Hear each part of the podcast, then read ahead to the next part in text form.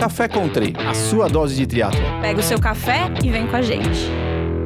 Olá, bem-vindos a mais um Café Country. Eu não sou Wagner Espadoto, eu sou Sérgio Magalhães, eu tô aqui com Beto Nitrini, Érica Magrice e Wagner Espadoto para falar com vocês sobre mais um assunto muito interessante.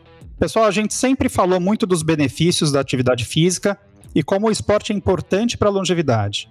Porém, muitas vezes a gente não está preparado e não está a par e a gente fecha os olhos para possíveis riscos associados à prática contínua de um esporte de endurance como o triatlo.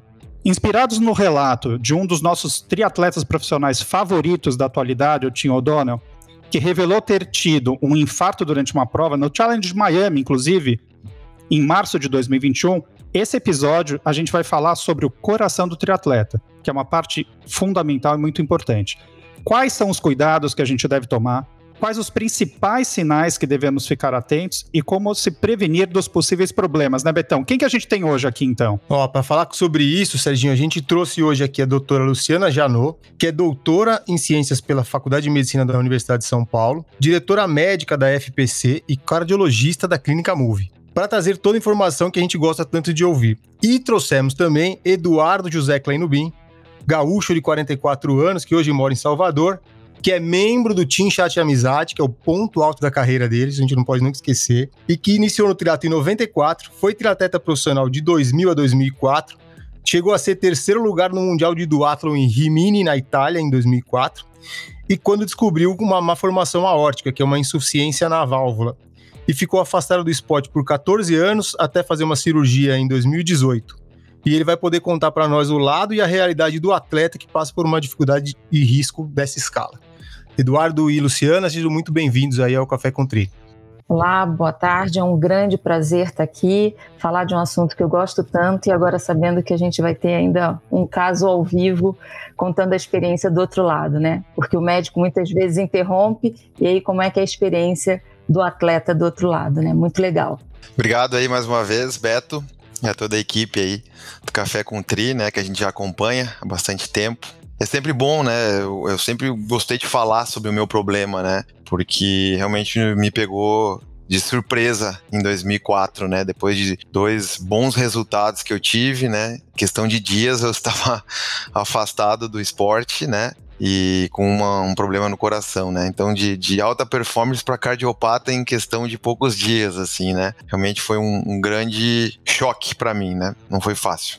Bom, ó, eu andei pesquisando um pouco aqui pra gente fazer o, o programa e que eu descobri que o atleta de endurance de, de longa data, né, que tem muito tempo de, de esporte, ele pode ter o risco aumentado de doença arterial coronária, fibrose miocárdia, miocárdica e arritmias e outras condições cardíacas. Doutora, eu queria que a senhora falasse um pouquinho para nós sobre isso. É, na verdade, Beto, existem alguns estudos que sim trazem para gente que o esporte de longa duração, ele pode desencadear aumento da calcificação das artérias coronárias, ele pode é, causar alguns tipos de fibrose no coração.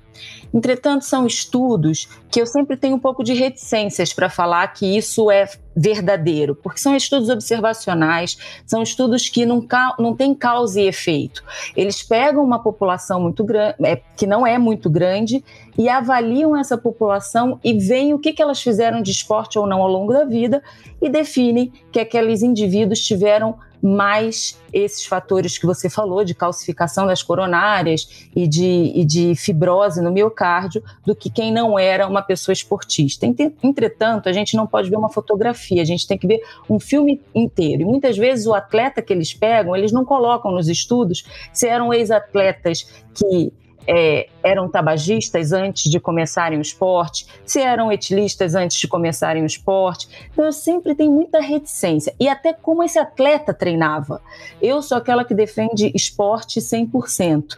E, e eu acho que a gente tem que ter muito cuidado quando a gente avalia. Mas sim, existe isso na literatura, a gente não pode achar que também esses dados são inválidos, mas eu acho que ainda é cedo para a gente julgar que é só o esporte. Eu acho que a gente tem que ver fatores confundidores para a gente poder entender e interpretar melhor esses dados. Agora, uma coisa que com certeza acontece com o esportista, mais frequente, é a arritmia, a fibrilação atrial, que é um tipo de arritmia. Essa sim a gente sabe Se eu sou um esportista de endurance que pratico há muito tempo esporte, eu posso ter essa arritmia é, numa fase mais precoce da minha vida do que quem não é esportista. Isso a gente sabe e é fato e é verdadeiro. Ô Lu, fala uma coisa. Quanto tempo eu te conheço? Você lembra? Ai, Hã? poxa, Wagner, não vamos contar isso. É, deixa eu ver aqui uns. Não, vou 18, contar. Vou 15? contar porque daí. Não, eu te conheci em 99, quando eu comecei a fazer triatlon, isso. E nós nos conhecemos numa situação Uau. muito complicada, em que eu estava ali tentando entrar no laboratório fazer iniciação científica, comecei a fazer triatlon, comecei assim, não tinha experiência nenhuma no triatlon, fui solicitado a fazer uma ergospirometria e se detectou uma série de alterações ali em termos de bloqueio, minha frequência extremamente baixa através de router e tal. É, eu, eu, tive uma experiência bem complicada, que quando eu procurei um, num primeiro momento um médico que não era especializado, ele pediu para eu parar de fazer tudo, né? Não podia nem andar praticamente. E lá no Encore eu encontrei ali uma, uma saída, um acolhimento, e tive até que passar em psicóloga naquela época. Você? Acho que você deve lembrar mais ou menos. Eu fiquei meio pan, já sou, né? Mas fiquei pancado naquela época lá, pior ainda. Eu lembro não que é eu possível. nadava assim, eu falava, vou morrer. Não é possível, pior não é possível. Não, não é muito é pior. Agora eu tô bom, tô sarado. Ou melhor, sarado não, tô curado. Acho que essa é a palavra é a palavra mais correta. Então eu tive uma história bem complicada e que não é, não é incomum acontecer em atletas, né? A gente vê muito isso. Mas, por outro lado, também a gente vê ainda uma resistência muito grande é, por parte dos atletas em fazer um check-up em fazer exames básicos, né? E, e, fazer ali uma, uma certa periodicidade, esse tipo de, de acompanhamento. Como que você enxerga isso na clínica? É, é, eu queria entender como que você tem visto hoje em dia isso, Lu? Ah, e Lu, fala um pouquinho do caso do Wagner também, se era. Pode falar. É, tá público, se foi por causa né? do esporte ou se não foi. Pode falar, Lu. Pode marca falar. em você, né, Wagner? Até Queria hoje. Queria colocar o marca. Passo, né? Queria colocar o marca-passo, depois disso falaram que eu ia morrer e eu já fiz cinco Ironman e tô vivão. Tô vivão. Ainda bem, Wagner, pelo amor de Deus, senão eu ia estar perdida. Mas, enfim, é, Wagner, como é que eu vejo? Eu vejo do, em dois polos. A gente não pode burocratizar exercício físico. Não vamos dizer que todo mundo que precisa fazer exercício físico precisa passar por uma grande avaliação, senão a gente vai deixar todo mundo sedentário, que é o nosso grande problema de saúde pública. Agora, quando a gente fala de esporte, a gente não está falando é, de exercício físico simplesmente para a saúde. A gente está falando de performance, a gente está falando de é, situações que a gente não consegue controlar ambientais. Então, assim, é um outro extremo. Então, essa pessoa, ela tem que entender que exercício é estressor, é o maior estressor fisiológico que a gente tem. Então, assim, não dá para a gente hoje admitir uma pessoa que faz um nível de esporte como é o triatlon, é, não fazer nenhuma avaliação clínica não saber se ele está apto a executar aquilo que de fato ele está se propondo a fazer. Ele pode? Pode, sem nenhuma avaliação, ele pode, mas ele tem que saber que ele pode também estar se colocando em risco. Porque, de novo, eu reforço: exercício é o maior estressor fisiológico que existe. E esse nível de atividade física praticada pelos esportes, pelos, pelos esportistas de endurance, e mesmo não endurance, desencadeiam adaptações, que são adaptações tanto no seu corpo como um todo muscular, como também no coração, que é um músculo, em todo o nosso sistema que controla essa parte que você está falando aí, que te indicaram marca-passo, é, que é é, é a alteração autonômica do que acelera e freia o coração. Então, para a gente saber se isso é só uma adaptação é, pura e simplesmente do que ele faz, ou se isso já é algo do, de doença, a gente precisa avaliar. E, pessoal, a gente tem que entender que não é que é porque é esportista que ele não pode ter doença, né? Então acho que o nosso outro convidado, Duda tá aí, ele vai contar a história dele, é isso. Quem vê, eu costumo falar, quem vê performance não vê coração. Quem vê capacidade funcional não vê coração. Eu tenho outros casos aqui para contar, além do Wagner. Wagner tinha uma alteração super extrema no sistema dele de que freia e acelera o coração, que é esse sistema aí é, de bloqueios, e, e, ele tinha uma frequência extremamente baixa, né, Wagner? Acho que quando eu te conheci... Uma máquina, uma máquina, 30. uma bomba cardíaca gigante. Era uma Pronto, agora vai, agora aguenta. O coração olha dele que interessante. era parado e queriam colocar um marca-passo nele. E o Wagner, além de ser um atleta, ele era um profissional de educação física, ele usava aquilo no trabalho dele, né? Então, é, a gente também tem que, ser, tem, que ter sempre muito cuidado nessa liberação. É claro que não foi um ato que a doutora Luciana foi lá e canetou Wagner, vai, segue, tá tudo bem. Não, ele fez um acompanhamento. Esse caso foi discutido. Muitas vezes a gente leva para um heart team e a gente tomou a decisão compartilhada com ele. Wagner, você não precisa de marca-passo. E tá aí o Wagner 20 anos depois sem marca-passo. Se a gente vai precisar, a gente não sabe, né, Wagner? Mas 20 anos a gente poupou. Mas você lembra, agora voltou, né? Você até falou, nossa, esse é um caso, vamos te estudar de novo. Eu virei um, eu virei um ratão, né, de laboratório. Eu acho que vocês têm que continuar me estudando e vão publicar isso. É isso que é importante. Ô, doutora Lu, antes da gente entrar no, no caso do Duda e também, você falou, ah, eu sou a maior defensora do esporte, obviamente todos estamos aqui porque nos unimos, porque amamos o esporte também, é, mas é interessante pensar que o fitness, né, que é exigido para você executar um esporte de endurance tal qual o, o triatlon, não é necessariamente saúde, né? Então, o fitness e saúde não são a mesma coisa, né? Quando que o esporte ele deixa de ser saúde e pode até ser prejudicial. Existe essa linha a ser cruzada? Olha, é, até tem muito trabalho querendo defender isso. O que eu costumo dizer é qual é o seu objetivo? Eu, eu jogo a pergunta diferente. Qual é o seu objetivo? É saúde? você não precisa fazer esse nível de atividade. A gente consegue saúde com muito menos exercício do que é praticado no esporte. É injusto falar para um esportista isso. Ah, o que você deseja é sua saúde? Não, não é isso que ele quer. Então, é, existe sim uma linha. A gente sabe, se fala de uma curva em J ou um invertido, que a partir de um determinado ponto dali para frente você perde o benefício. Eu, de novo, eu não é, sou muito defensor ainda dessa teoria, mas o que eu vejo de complicação é quando o atleta não segue a planilha corretamente. É quando o atleta ele é atleta e ele gosta de ir para balada, ele não dorme direito, esses são os que geralmente a gente vê as adaptações que não são adaptações só fisiológicas. Então, por isso que eu tenho muito cuidado nesses trabalhos que o Beto falou inicialmente, porque não foi um acompanhamento de, ah, esse cara era um cara que fazia o esporte de uma forma correta, seguia a planilha, ele, ele buscava só performance, era profissional, geralmente é o amador.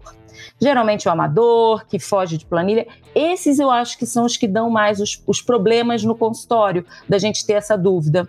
Então, é, o Beto falou de um, de um trabalho inicial, ah, atleta tem mais doença coronariana, calcificação. Sim, mas só que esquecem de dizer que a calcificação que foi vista é mais protetora nesses que eles acharam. É, a calcificação, ela protege mais do que aquela placa de gordura mole. Então, assim, se de fato se existe, existe, mas não, não se viu desfecho pior. Você não vê atleta tendo longevidade pior. Por isso que eu ainda defendo o esporte. Mas tem muitos trabalhos que ligam, sim, que acima de. É, é muito pouco, tá? Saúde, eu posso fazer 30, 40 quilômetros por semana e eu estou conseguindo minha saúde sem precisar mais que isso.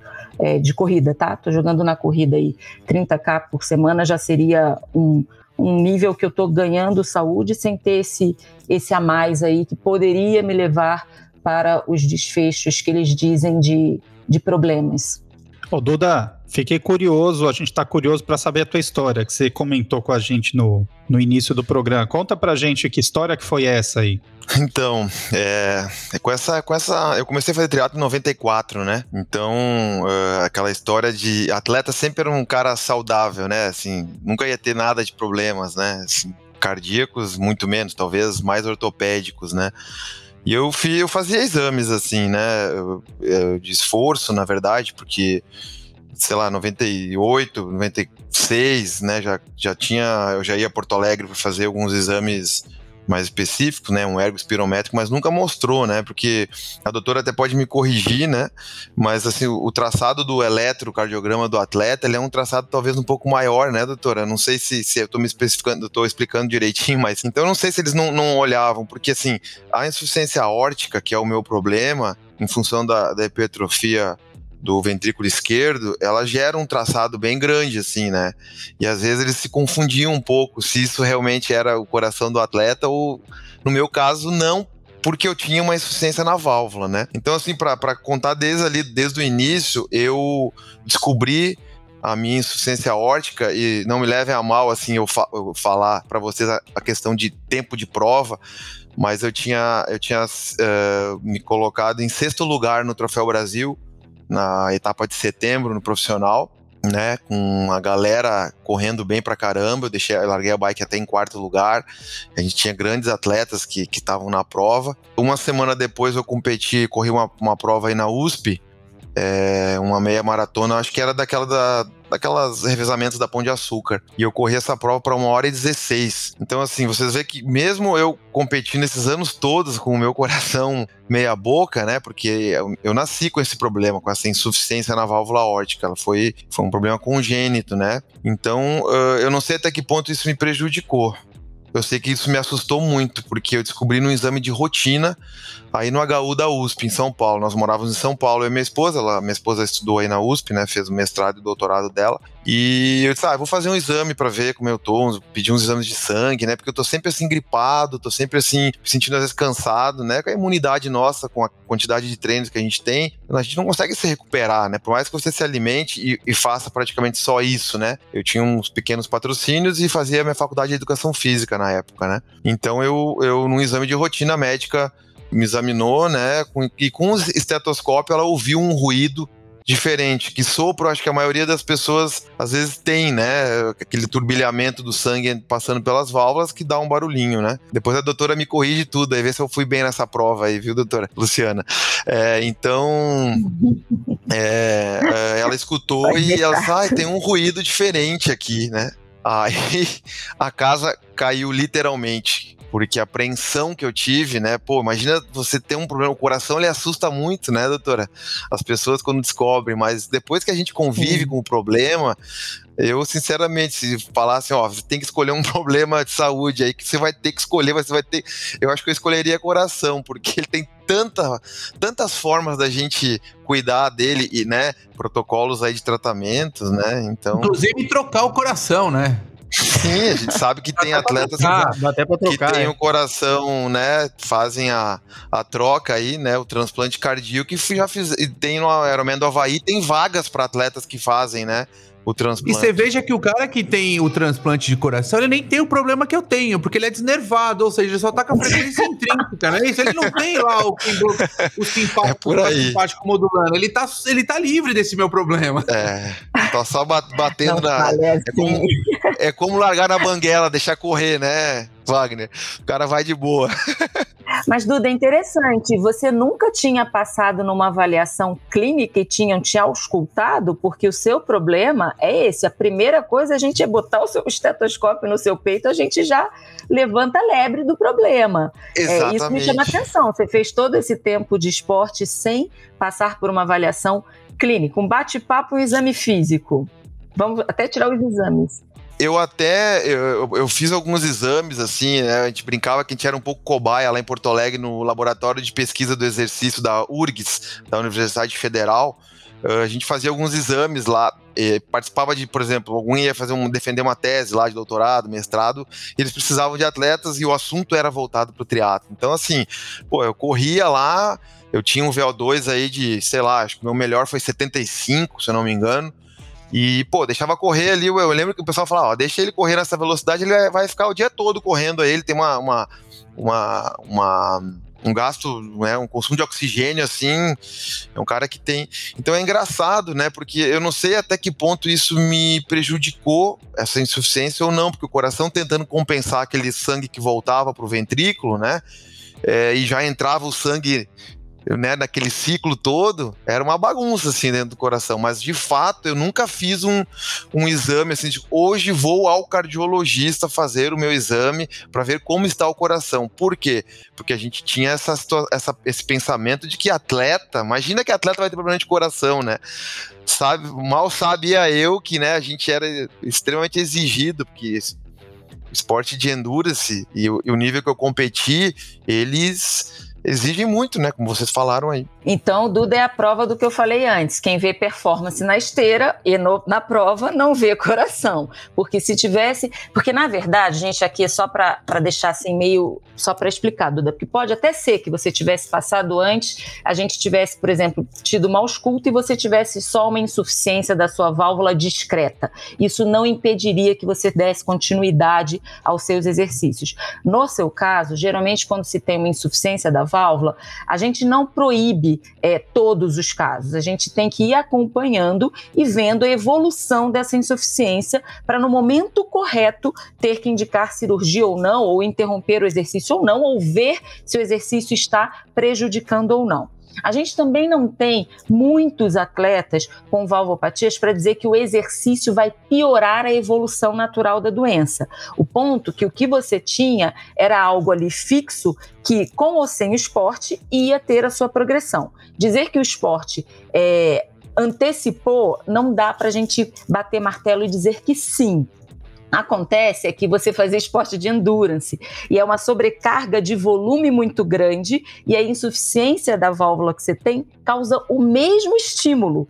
Então, às vezes é muito difícil mesmo a gente saber o que que isso é só da insuficiência da válvula que você tinha e o que que era decorrente do esporte. Por isso que a gente tem que ter muito cuidado nessa avaliação. E eu te perguntei, mas ninguém botou o esteto?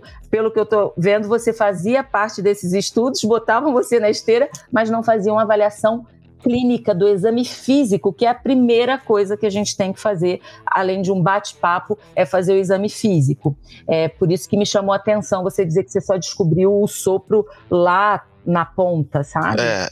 E assim, né? É aquela coisa, bota na esteira e vai cavalo, né? Bota para correr. Por quê? Idade, né, era, era, jovem, hoje eu tô com 43 anos, mas assim, na época eu tinha 20 e poucos, ou seja, o cara com uma alta performance, ele correndo, né, uh, em cima da esteira ou fazendo os treinos, né, como é que esse cara, naquela, na, na ignorância, né, pô, o cara é novo, corre bem, da onde que vai ter problema no coração, né? E aí, assim, só para dando, dando sequência, é, quando eu quando descobri, né, no, no, que apareceu no eco lá a insuficiência, eu até conversei com meus pais, né, que a vida inteira sempre cuidaram, assim, da nossa saúde, né, levamos ao médico, nunca ouviram nada, né? E aí eu fui encaminhado para o INCOR, para o ambulatório de valvopatias, né, onde eu depois acabei operando, onde eu mantenho o meu minhas consultas, né, regulares. Agora eu não fui nesse período da pandemia, mas eu tenho um cardiologista que foi da uma equipe aí de São Paulo também que cuida de mim aqui em Salvador. Mas assim, gente, na época foi um susto, né, Beto? Lembra que a gente, ninguém dos guris, aí agora eu vou entregar todo mundo.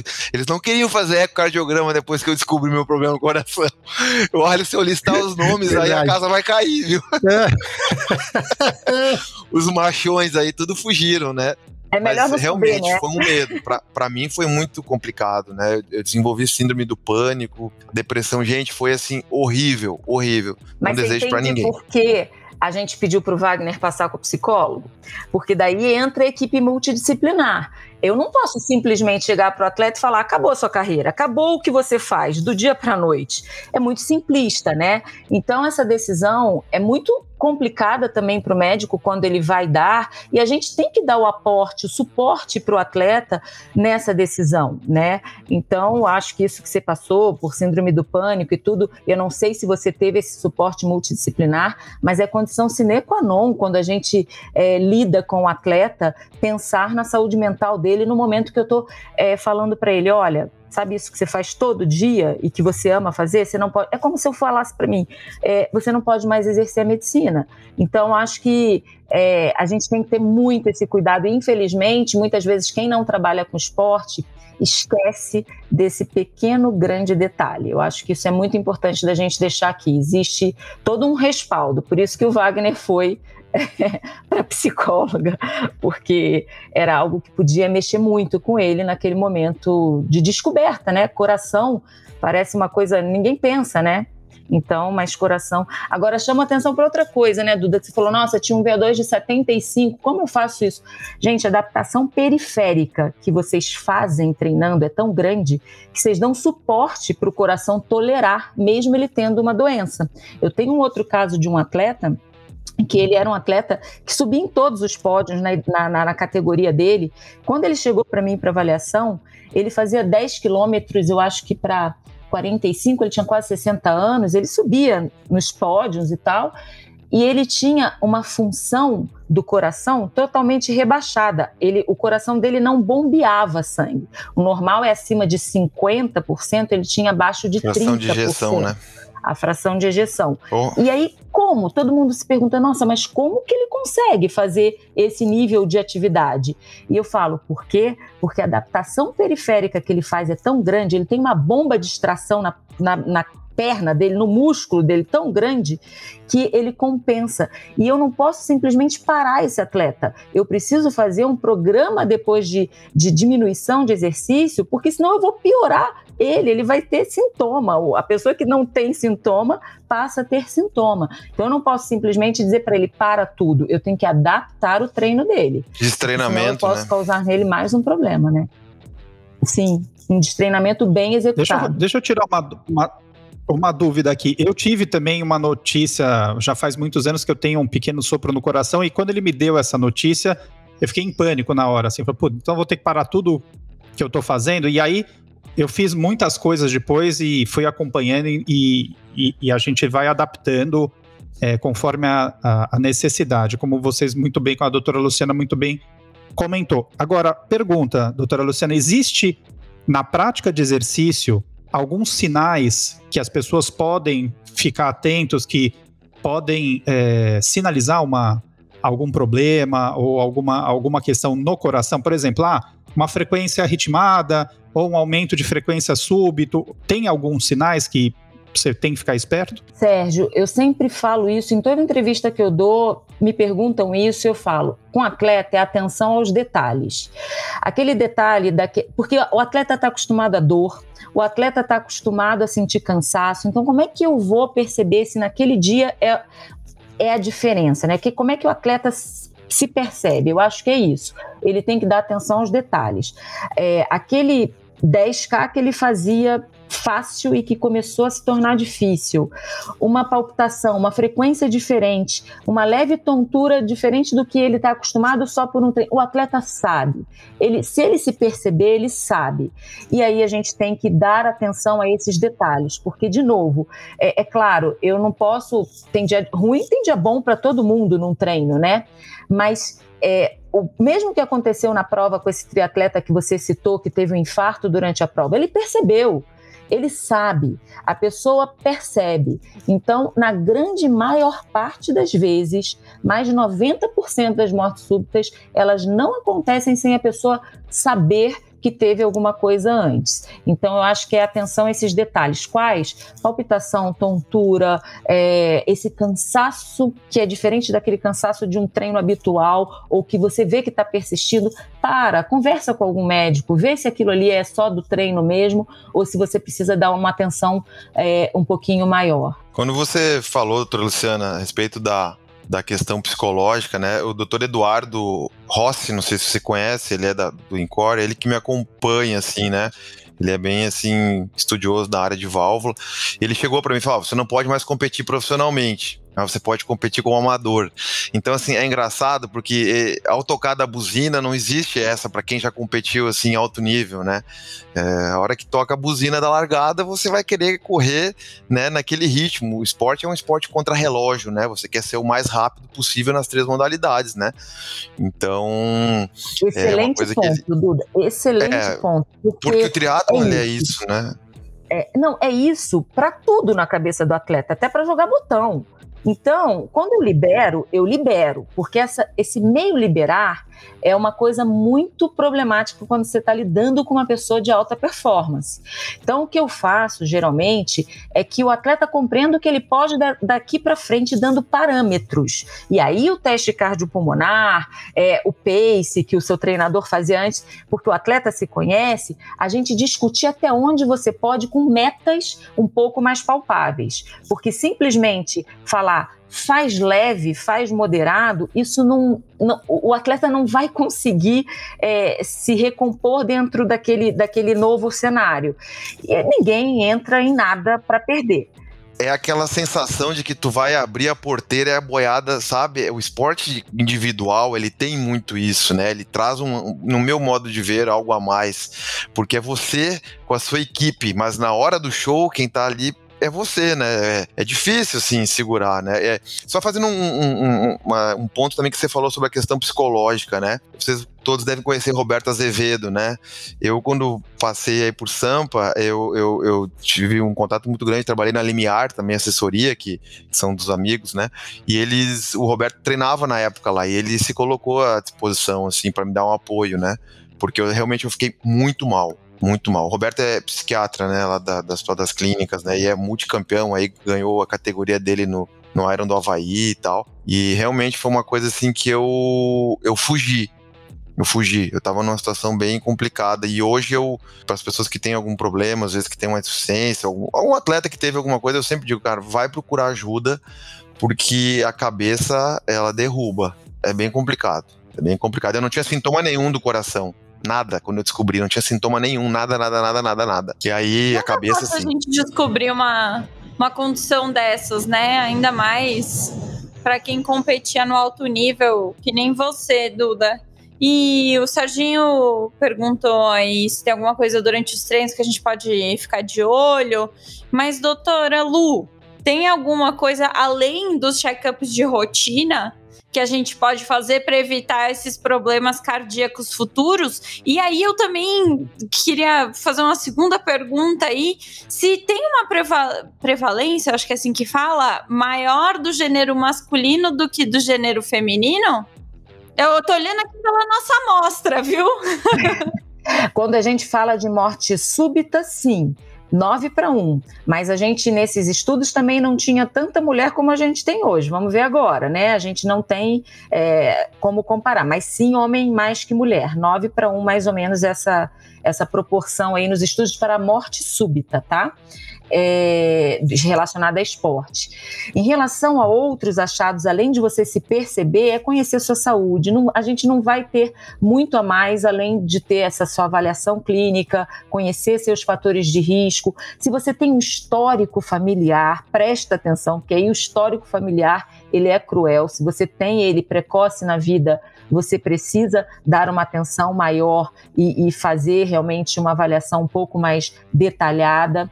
É, mas, infelizmente, eu vou falar agora até contra toda essa avaliação. A avaliação também não é carimbo de vida eterna, ela reduz a possibilidade, mas não significa que sai do meu consultório vai viver eternamente. Não Acho é. que tem a questão da, da nutrição também, só para a gente pontuar, pessoal. Nunca esqueçam que é bem importante, né? Sempre ah, ter uma alimentação sempre. saudável, isso aí eu acho que pode prevenir bastante coisa também. Olha aí, Vagnão. É para você, é sem Vagnão. Não, e com certeza. E não é porque é atleta que come bem, né? Então a gente tem que. É, é, o que eu falei, não é, não é porque é atleta que come bem, que dorme bem, que não bebe, que não usa um monte de estimulante e outros afins.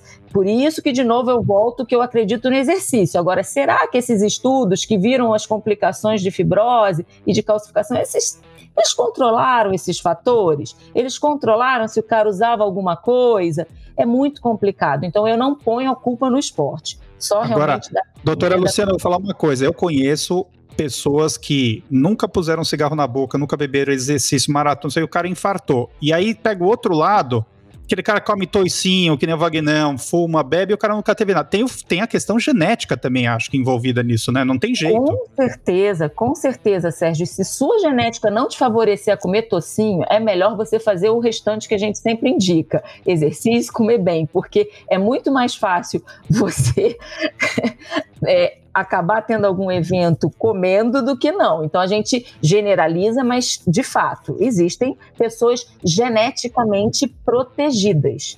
E aí é, vai, Betão, vai, Betão, é, senão o Wagner vai entrar com uma pergunta para eu... me atacar aqui, que ele tá louco para entrar. Não, eu vou dizer que é o meu caso, eu sou uma pessoa geneticamente prevalecida. Bonita, bonita, geneticamente bonita. É, tá bom. tá bom. Desculpa, a gente falou, falou, do Duda, né? A gente já falou, falou, de alguns outros casos, mas existem vários atletas no, no triatlon que apresentaram problemas, né? Se a gente for, eu até estava pesquisando aqui, o Norman Stadler, que foi campeão, foi bicampeão em Kona, também tem o mesmo problema que o Duda teve. o Torbjorn Simbale, que era um dinamarquês, né, que aposentou também pelo mesmo problema, também, né? Tivemos o Greg Welsh, que também foi campeão em Kona, que tinha um ataque cardíaco ventricular. Javier Gomes, no começo de carreira, também teve problema cardíaco, na verdade ainda tem, né? Mas ele tá, é, tá bem acompanhado, né? E o Dave Scott teve agora, é, agora não, né? Mas ah, recentemente, não faz muito tempo que ele descobriu já, com mais idade, já tinha de aposentado até, mas ele teve. E o caso que a gente falou do Tim O'Donnell, que foi o, o, que teve um ataque cardíaco no, durante a prova em Miami, até como a doutora estava comentando, ele sentiu durante a prova. Ele falou, eu estava vendo a entrevista dele, ele falou que sentia dor no peito, sentia radiação pro braço esquerdo, sentiu a mandíbula travar, mas ele falava, ah, não é possível que eu tô conseguindo fazer tanta força e tô tendo um ataque cardíaco. Então ele chegou a pensar, mas falou, ah, não deve ser. E aí depois que foi contratado que ele é constatado que ele teve na verdade um bloqueio de uma artéria descendente anterior esquerda. Uma das mais uma então, das doutora... mais ou se não é a mais Exato. importante e ele teve muita sorte ele era para ser um é. atleta de morte súbita. É, porque ele falou que a, a, a taxa de sobrevivência é 12%, ele é, falou, né? Ele... E até voltando até o que a senhora tinha falado, né? Que é o, como ele acaba tendo o, o, o essas artérias acessórias, né? Veias, assim, umas, é a, a, como é que fala isso? As colaterais. Colaterais, que, acaba, que normalmente se desenvolvem com mais idade, no atleta acaba se desenvolvendo antes por causa do esforço ao treinamento. Aí então a minha pergunta, depois de toda essa introdução. Né? Essas alterações que a gente falou aqui, elas são mais com, elas são comuns à população em geral e são exacerbadas com o esporte ou são de certa forma um efeito do esporte? adaptações gerais da estrutura do coração. É, do, o coração é um músculo, né? Se a gente pensar que o coração é músculo, assim como eu hipertrofio é, a, meus músculos de perna, braço, o coração também se adapta ao que eu faço de esporte. É, o quanto ele vai se adaptar, se ele vai mais dilatar ou se ele vai mais espessar, depende muito do esporte que eu executo e o nível de atividade que eu faço. Então, quando eu estou avaliando um atleta, eu olho para esse coração num ecocardiograma, eu tenho que colocar tudo isso em pauta. Qual é o tamanho desse atleta, né? A área de superfície corpórea é condizente com essa adaptação? Eu tenho que ver se esse treino que ele me diz que ele faz é condizente com o que eu estou vendo. Então, são duas coisas principais. Então, o treinamento, sim, ele adapta o coração, a estrutura do coração, principalmente. As artérias, é, elas a gente sabe que as artérias de pessoas treinadas elas têm uma capacidade vasodilatadora melhor, é, mas não dá para a gente nem afirmar que a gente começa a criar muitas colaterais se a gente não tem nenhuma obstruída, se a gente não tem algum outro fator. Mas a dilatação, a capacidade dilatadora das artérias, é, ela é melhor no atleta, né? Então, sim, atleta é, adapta coração, só que não imaginem vocês que é uma adaptação sem fim. Geralmente, o mesmo atleta ele cai dentro de faixas dentro da normalidade de uma população é, geral. Quando eu comparo ele, uma pessoa igualzinha, duas pessoas do mesmo tamanho, mesma idade, mesmo sexo, mesma área de superfície corpórea, com uma pessoa não treinada, é um coração adaptado. Mas se eu colocar num panorama geral, geralmente as adaptações são dentro de valores normais. Então a gente não é, ah, todo atleta tem um mega coração. Não, esses a gente já começa a olhar e falar: hum, será que isso é só adaptação de coração ou tem doença por aí? Por isso que a gente precisa conhecer esses valores no atleta, essas adaptações. Como o Duda falou, eletro, eletro de atleta é um mundo à parte, né? E a gente precisa conhecer isso para a gente nem desqualificar sem necessidade, né? E assim, doutora Luciana, é só uma. O que eu sempre ouvi e também eh, entendi que, que, que precisava ser olhado diferente, como você falou no início, uh, ainda precisa ser muito estudado ainda o, o, atleta e o coração do atleta, né? É, eu, eu, brinco assim precisava ter uma, uma, medicina à parte, como já tem, né? A medicina do, do esporte, né? Mas assim, o meu caso hoje, né? Que eu voltei, entre aspas, a competir né? Eu fiz agora, depois de 17 anos da minha última prova, eu fiz uma prova de longa distância, né? Um meio Ironman lá em. Logo no Capixaba de Ferro. O cara quer mesmo se quebrar, né? A prova dura, mas assim. não é fácil. Ele é, quer é, se matar. Ele, é quer, ele quer. Meu, cara tá fica. Não, quem te colocou? É o tipo de coisa que não fala. Quem te colocou né? nessa vamos, vamos, Já que ele contou a verdade. O pior não é isso, né? O pior é o cara que me convidou para ir e simulou uma lesão, mas ele mostrou um exame aí que a gente levou em consideração, é. né? O é. cara tá aí no, tá participando aqui do, do nosso. Você sabe que ele pediu esse exame pra médica, né? Pediu pra Luciana, não? Você sabe que ele pediu pra médica esse, esse, esse, esse, esse a ressonância, essa imagem. Ah, é, arrumar essa chá, ela arrumou pra mim. Ela arrumou a imagem. Ah, aí, Wagner, o pior de tudo é que no final de eu tudo ele chama de foi, amigo, né? O cara chama de amigo. Não, esse cara é meu amigo. Depois de tudo isso. É, team chat, team chat. Né? É, é, sacanagem. é, tudo bem. O que a gente não faz pelos amigos, né? Então, assim, é, é, voltei, mas é que fica sempre aquela situação, assim, o que que eu posso, né, dentro dessa minha volta, né? Porque toca buzina, a gente fala que vai mais devagar, mas não vai, né? Primeira coisa é você se hidratar bem aí na, na, no capichal é. de ferro, não morrer desidratado. Já começa daí que você vai ver o que, é, o que vai dar problema na tua hora. Você vai ver. Mas Esse olha, é, é a primeira coisa. Segunda, escolher uma prova plana e calma. Olha, é, é, interessante isso, porque assim, se você foi liberado, se te derem os parâmetros e você conseguir seguir esses parâmetros, aí o Wagner vai me matar, né? Porque eu mando para ele uns que eu falo assim, Wagner, desculpa, mas é a frequência cardíaca que você vai seguir. Não vem com seus é, paces, com as suas outras coisas que você quer de treino, não, porque eu preciso da frequência cardíaca, porque é o que a gente consegue dar de limite quando o ex-atleta ou quando o indivíduo teve um problema e eu preciso balizar o que, que eu permito. Então, o Wagner me mata, ele sabe que eu tenho uns, ele, ah, vem você com as suas frequências cardíacas. Eu falei, é, mas é, é, eu posso deixar ele ir até esse nível, então vê aí qual é o pace nesse nível e tenta fazer.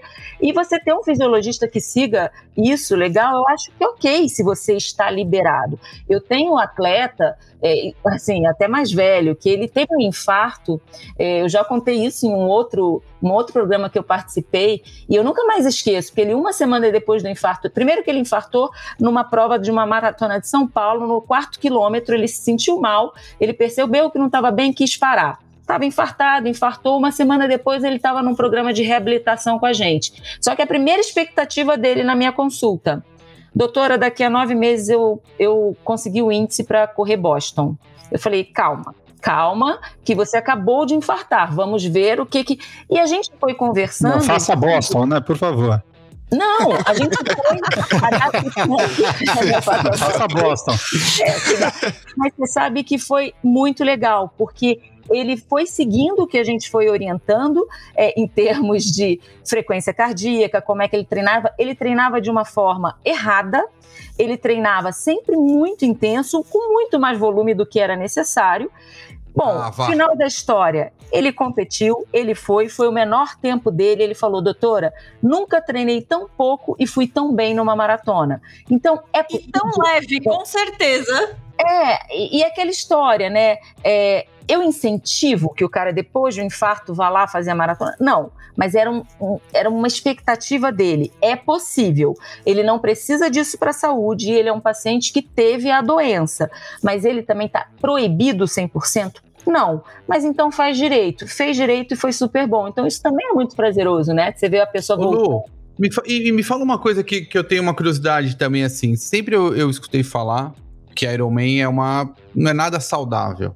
Em que momento você acha que provas de longa duração de 6, 7, 10, 14 horas, e aí tem umas mais longas, ela realmente pode ser a médio e longo prazo prejudicar o nosso atleta, assim? O que, que você acha?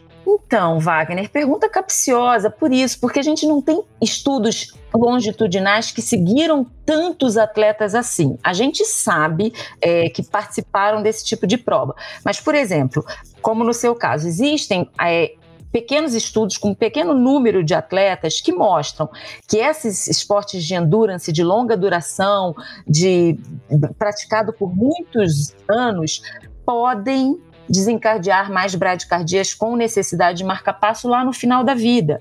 Mas em contrapartida, eu não tenho estudo que mostra que eu diminuí a longevidade dessas pessoas. Será que essas pessoas elas iam colocar marca-passo de qualquer forma e elas é, colocaram porque eram idosas e não foi só o esporte?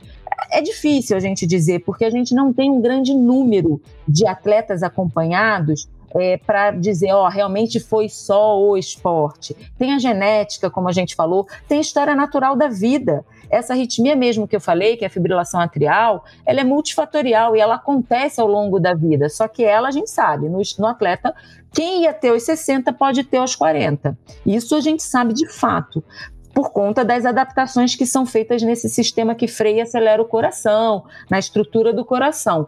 Mas de resto, assim, é, de novo, eu tenho muita preocupação de dizer que, olha, cuidado, não faça porque é perigoso, porque a gente não tem grandes estudos e eu não tenho provando que o atleta que fez morreu mais cedo. Pelo contrário. E a medicina não é uma ciência exata, né, doutora? Não, é, não, não, não dá para. É a mesma coisa, Mas não Wagner. Faz errado, né, Duda? Não faça não. errado. É isso que eu falo. Isso. Se você faz, repousa. Para fazer um nível de prova nesse, que, que o Wagner falou, não dá para você beber no dia anterior e treinar, não dá para você não dormir direito, não ter uma alimentação adequada, esquece, né? Aí você vai colher problema. Não se enche de energia. São escolhas, né? Você tem que fazer as escolhas. É, são escolhas. É, e assim, daí... dormir bem, comer bem é treinar bem, né? É, o, a alimentação balanceada. É, é, é, que não é fácil você tentar ser 100% regrado, né? É ter as 8 horas de sono, ter aquelas X gramas de carboidrato e proteína na hora do almoço com salada no meio da tarde. Porque, de fato, isso, isso gera performance, não tenha dúvida disso. Você quebrar uma dessas pirâmides aí. Mas só voltando à questão que o Wagner perguntou também, doutora Luciana, a respeito. Eu também fiz perguntas e faço ainda hoje. O quanto que eu posso ir até onde eu posso ir com o meu com, com meus treinos e com minhas atividades e assim uh, quanto que de esporte pode vir a prejudicar a minha prótese que eu uso uma válvula biológica né? Então assim, será que se eu continuar fazendo triatlo a minha válvula vai desgastar? É uma pergunta também meio porque a gente Nossa, sabe que tem atletas que competem de válvula, né? Sua pergunta é extremamente capciosa, porque válvula é uma das menos estudadas, porque não tem muito.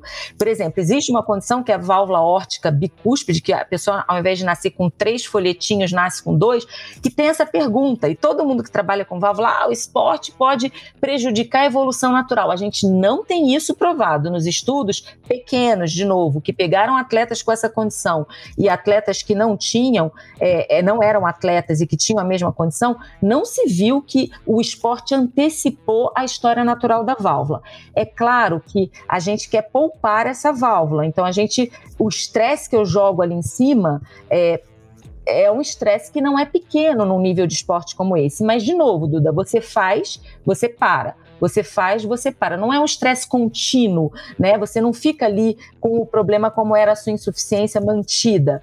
É, então a gente não tem essa. É, te respondendo claramente, a gente não tem essa resposta, mas, sincero honestamente, é, eu acho que se você fizer de uma forma é, adequada, com uma intensidade e volume adequados de treinamento, você poupa essa válvula e a história natural dela vai ser igual a como se você não fizesse esporte. Esporte, é, exatamente. É. Não, é, é sempre uma dúvida, por isso que eu falo assim, essas situações é, é, é, é avaliar, avaliar o indivíduo, né?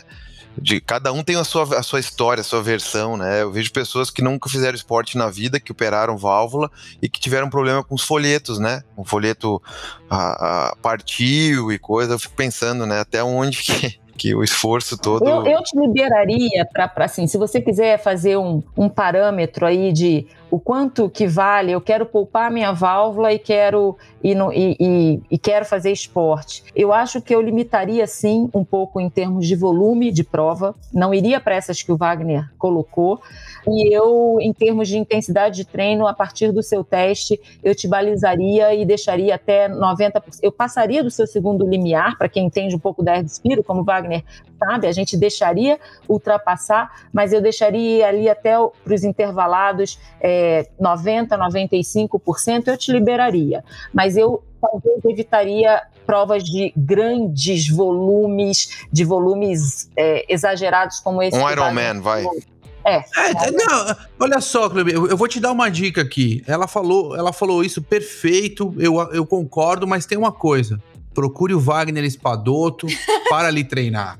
Esse Calma. é o caminho da salvação. Esse é o caminho e... da salvação. Esse é o caminho da salvação do seu coraçãozinho ficar ali, tá ó. parecendo seita. Você entendeu esse, como é que é? Esse podcast, esse programa, como diretor, eu vou interferir. Ele é bandeira branca. Você, o senhor não pode, vai tomar um cartão amarelo aqui fazendo propaganda da assessoria no meio do programa. Você já tá então, espalhando. Por favor. E aí, Wagner, tá espalhando nos postes de luz em São Paulo. Trago a sua performance é, em três é. dias, né? Exatamente. Trago a performance querida. É. Desencapitamento total, vem comigo, eu resolvo. Agora, agora, sabe uma coisa assim que eu queria que você falasse, Duda, como assim, é, porque me, eu, eu pesquei uma coisa. Você ainda, isso ainda mexe com você psicologicamente? Porque parece que sim, entendeu? É, é, então eu acho que isso é muito. é legal de você expor, porque é, a sensação que eu tenho é que você foi, mas você fica. E, e o que a gente tenta fazer é que o atleta vá com a segurança, entendeu? Vá é. com essa percepção de Mas é. segurança. É... Porque senão é, fica sempre esse. Então é, interessante é ouvir. É que é uma cachaça você, né? isso, sabe, doutora Luciana? É, é, é, difícil. Brincadeiras à parte, você viu que eu fiz uma pergunta mais capiciosa que a do Vagnão. A gente não quer perder nem na pergunta, né? que dirá no esporte. Né? Vocês estão me Mas eu vou, eu vou falar um momento. O cara não quer perder nem nas perguntas. Né? agora, Duda. Você é, já conhece aqui o nosso podcast. Você já sabe Sim. que a gente tem aqui o momento roda presa. E agora você tem a oportunidade de ganhar como melhor momento roda presa. Vai! Alguma coisa que ele. Alguma cagadinha que ele fez, um Nossa. mico, uma gafe. Ah, sim, é, eu tenho é. uma. Eu tenho uma. Posso? Então manda.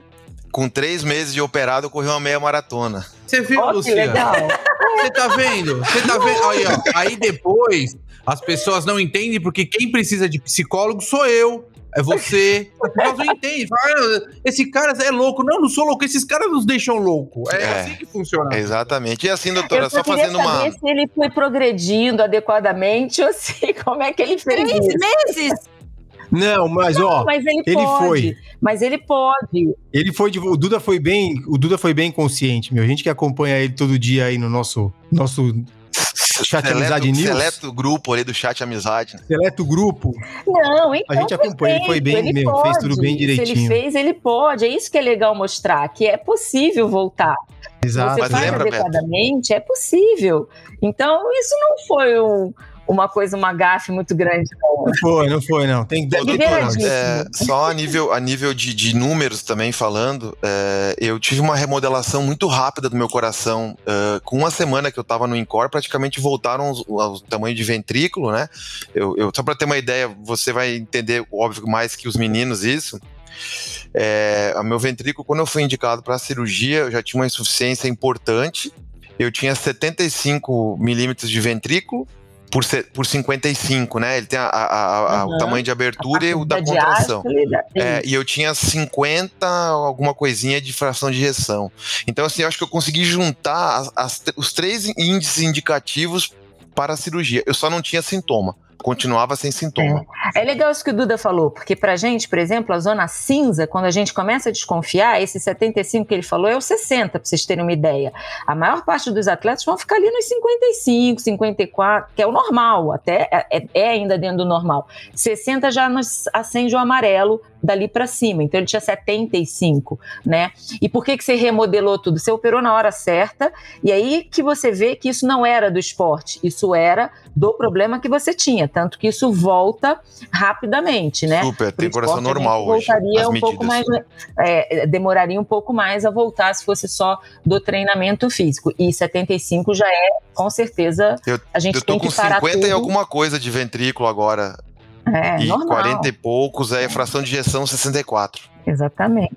Ó, e pra também, Sim, a gente sempre Essa consulta também, tá nosso... ruim, hein, Betão? Essa consulta tá, tá muito ruim. 50, 60 milímetros. Vou falar no meu aqui, meu 28 BPM. Vocês vão ver, viu? que eu vou te procurar, não. Eu vou te procurar, fica tranquilo, viu? Não, mas eu não vou lhe treinar. Você é maluco? Que jeito? Eu vou passar nervoso. Eu não quero, não. Ai, brincadeira. A gente tem aqui, você já sabe, a gente tem o Ídolos do Tri, Então, Duda, conta aí pra gente quem que é um seu ídolo do tri, comenta aí sobre algum atleta, coach, é, alguma persona aí que, que te impactou ou ainda te impacta no, no nosso esporte. Ah, eu tenho uma, tive uma relação muito boa com, com vários atletas aí, né, Brasil afora, né, porque eu, eu peguei uma uma geração assim, né, quando eu comecei em 94, 95, né, a fazer triatlon, e, pô, são vários assim, na verdade, mas uma pessoa que tem uma proximidade muito grande, sempre admirei, pude competir, é o Oscar Galindes, né, até tive com ele lá em, em no Capixaba, assim, um cara que eu admiro bastante, assim, são sempre um cara muito competidor, né? E a safra brasileira, né? Na época, Manzan, Leandro Macedo, né? Eu tive também a oportunidade de competir nos Jogos Abertos de Santa Catarina com, com o Manzan. Infelizmente, né, não tinha nem como é, chegar muito perto, embora eu, eu, até cheguei perto dele na prova, mas são, são esses assim que eu tenho, né? É, meu, os técnicos que passaram por mim também, Marcelo Diniz lá de Porto Alegre, é, que é um cara fantástico, assim, trabalhou muito com a natação aqui do Brasil, técnico lá do, foi técnico do Grêmio Náutico União, foi um cara que me ajudou muito, muito, muito mesmo essas pessoas, assim, sem, sem falar na família e os amigos, mas no triatlo especificamente, o, o Oscar, assim, o é um cara que eu tenho um contato até hoje, né? Eu tenho, assim, um, um, um agradecimento até pela, pela, pelas dicas, assim, que ele me deu na época da cirurgia também, que eu fiquei ruinzinho aí, né? Eu tive contato com ele, foi bem bacana. Show demais. Pessoal, Queria agradecer, estamos chegando aqui ao fim do nosso podcast. Você que é ouvinte assíduo aqui do Café com Tri, lembra de seguir a gente lá no Instagram, Sigam também nossos convidados, doutora Luciana, nosso, nosso Duda aqui, contando seu caso. É, lembrem de seguir todos nós, deixe os comentários lá pra gente no Instagram, deixe suas perguntas, dúvidas, sugestões, questionamentos né? e sugestões, queridos. E com essa, vamos nos despedindo. Vamos nos despedir. Muito obrigado, doutora Luciana. Obrigado, Duda. Um abraço a obrigado. todos. Valeu. Obrigado. Valeu, gente. Obrigado. Café Country, a sua dose de triatlo. Pega o seu café e vem com a gente.